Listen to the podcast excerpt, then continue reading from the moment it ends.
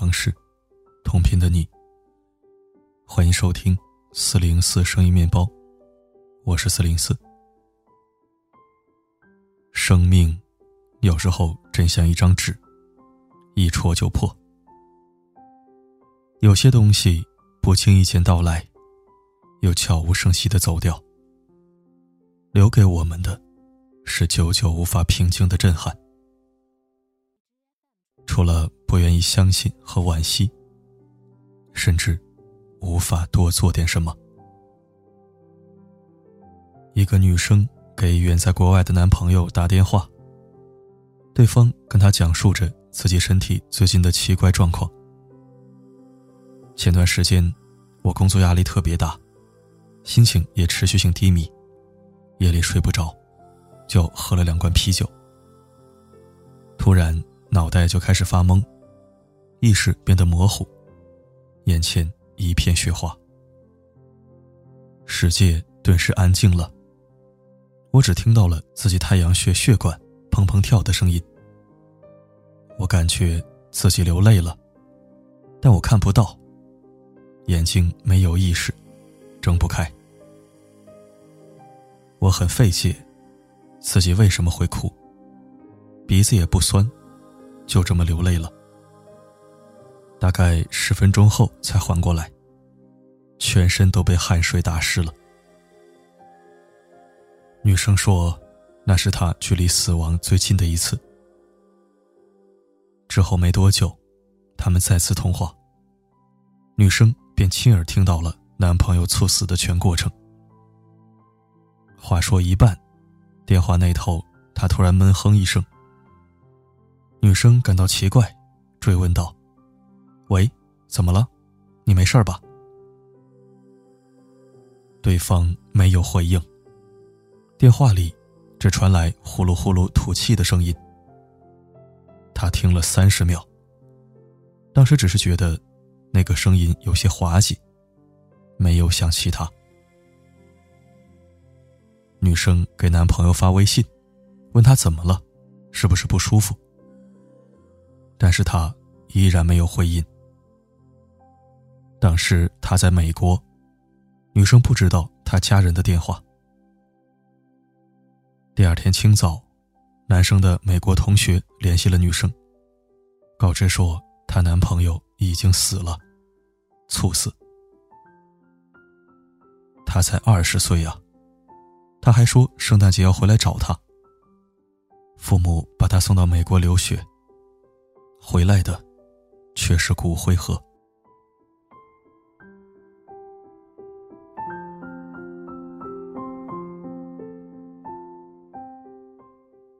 医生讲述了自己的亲身经历。我是一名医生，目睹了一名患者猝死的全过程。他因为骨科疾病在医院住了好久。那天，他突然想出去散散步。我注意到他一直在搓手，指尖青紫，发抖，没有血色。他看起来很冷的样子，说话还打着寒战。我便叮嘱他注意保暖，散完步快点上来。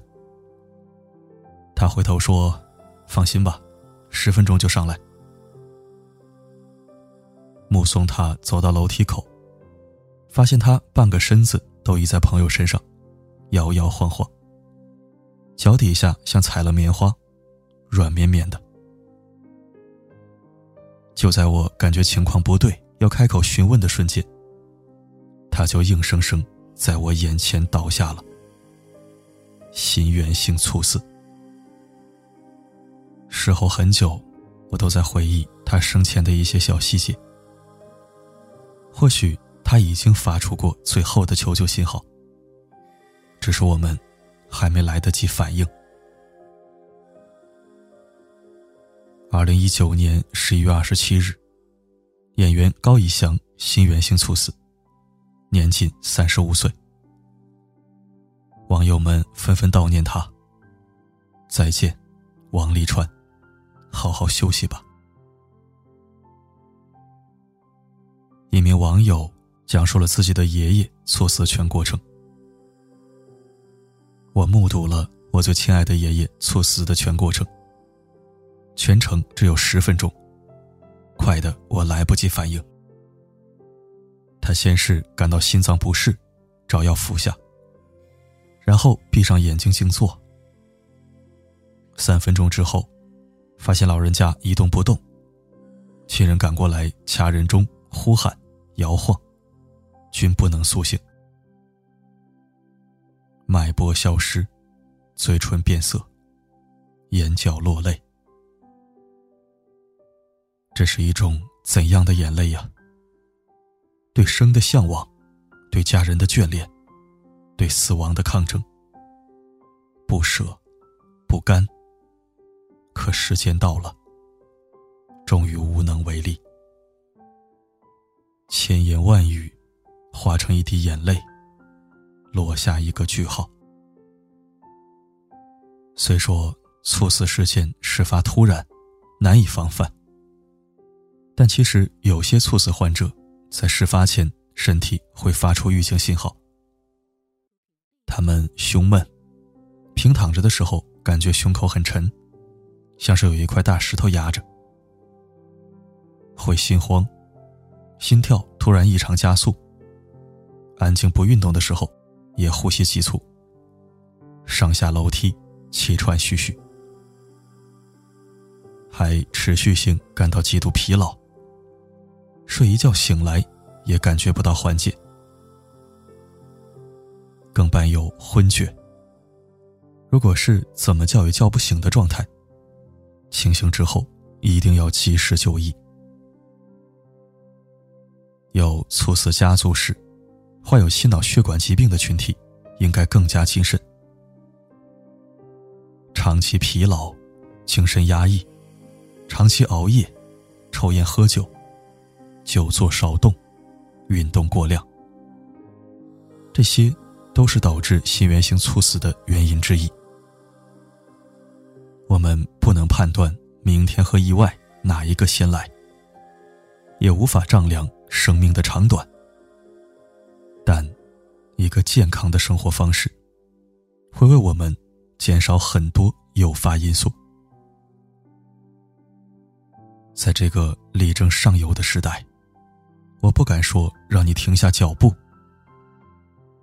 但请你永远记住：没有人可以为你负责。生命才是全部，健康才是前提。生死面前，一切都是小事，请一定要照顾好自己，请你一定要。平安，健康。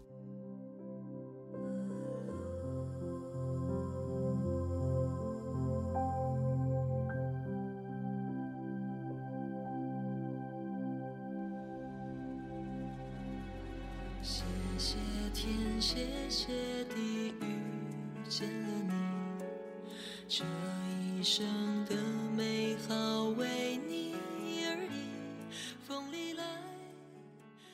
感谢收听。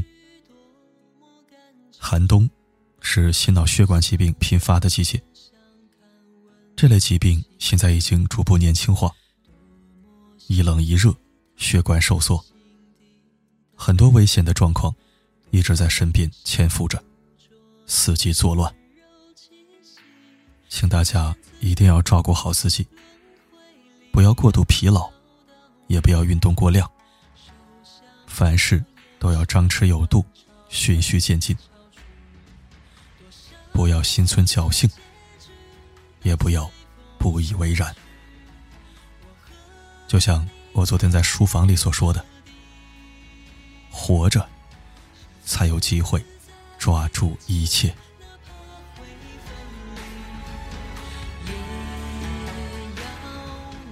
好了，今天就说到这儿。我是四零四，不管发生什么，我一直都在。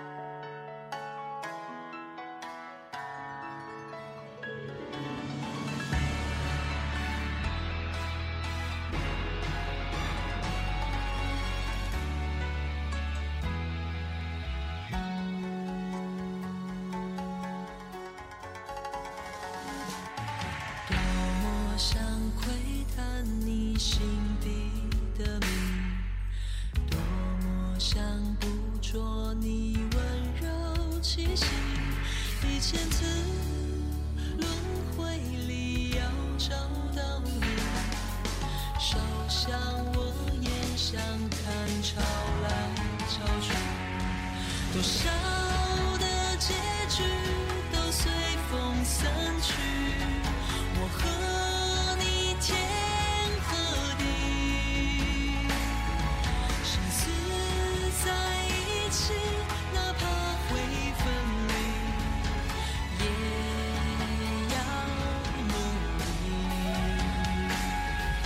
多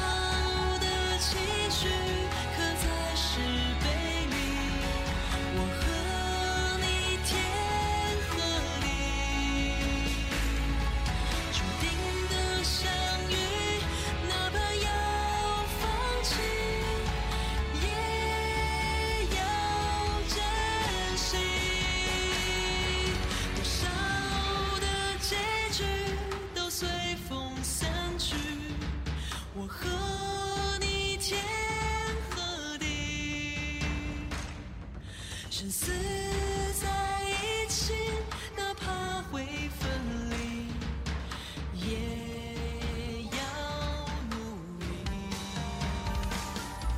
多少的期许